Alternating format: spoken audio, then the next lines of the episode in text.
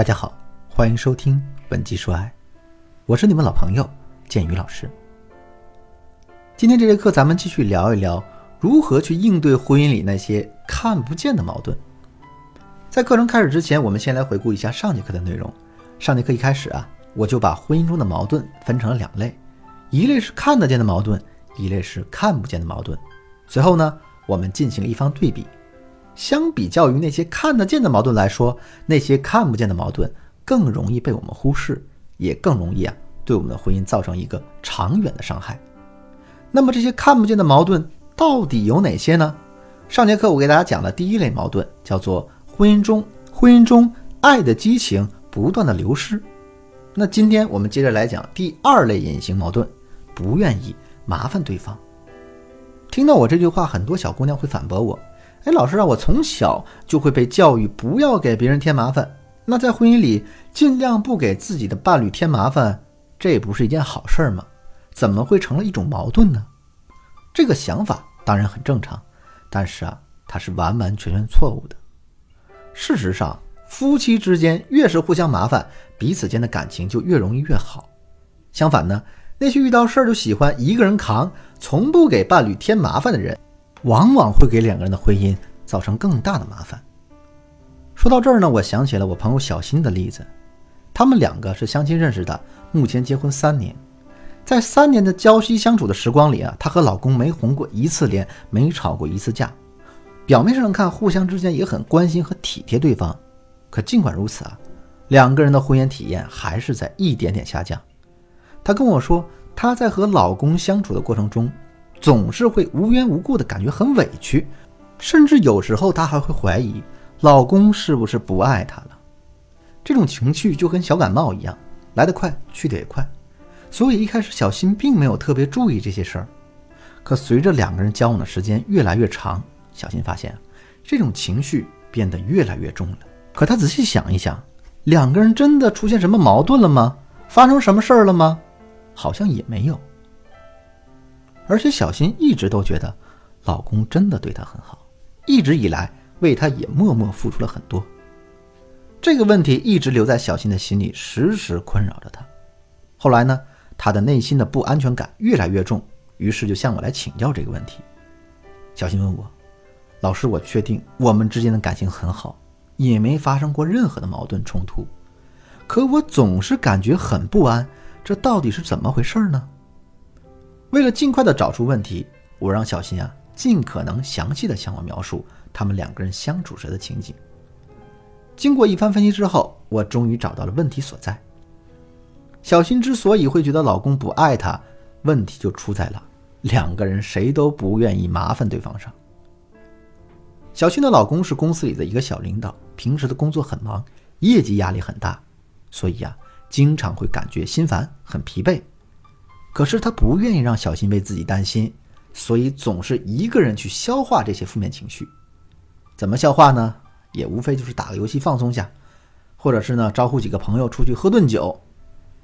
小新呢每天操持家务也很辛苦，有些时候他实在忙不过来，就想让一直打游戏的老公帮帮忙。可他转念又一想，老公的每天工作这么辛苦，我还是咬咬牙自己做吧。小新对老公的体谅当然是真心的，可在潜意识里，她难免还是对老公有所期待的。这种期待，简单来说就是，她希望老公能够看到自己的付出。说到这儿呢，我要跟大家多说两句啊。小新对老公的这种期待，我们在恋爱学上叫做隐性期待。隐性期待的特点就是，即便是当事人都很难发现它的存在，可是呢，它却能产生。实实在在的影响，在婚姻中，我们对伴侣的这种隐性期待会有很多。如果你不知道该如何察觉和管理这种期待的话，那就赶紧添加我的微信，文姬的全拼零零五，也就是 W E N J I 零零五，获得我们专业的针对性指导。好，我们接着说上面的内容。当小新对老公产生了隐性期待之后，表面上在玩游戏。可内心却沉寂在巨大压力中的老公，是根本不会注意到这一点的。所以呢，小新就会产生一种自己被忽视的感觉。这种感觉很细小，也很微妙啊。很多时候，连小新自己都未必能直接觉察到。可随着时间的累积，这种感觉慢慢就会变成老公不爱我了的错觉。其实，小新遇到的这种情况不是孤立，在生活中，那些不愿意麻烦自己的伴侣，喜欢把所有家里一肩扛，可最后又觉得自己很委屈的人实在太多了。人的思维是很容易被情绪影响的。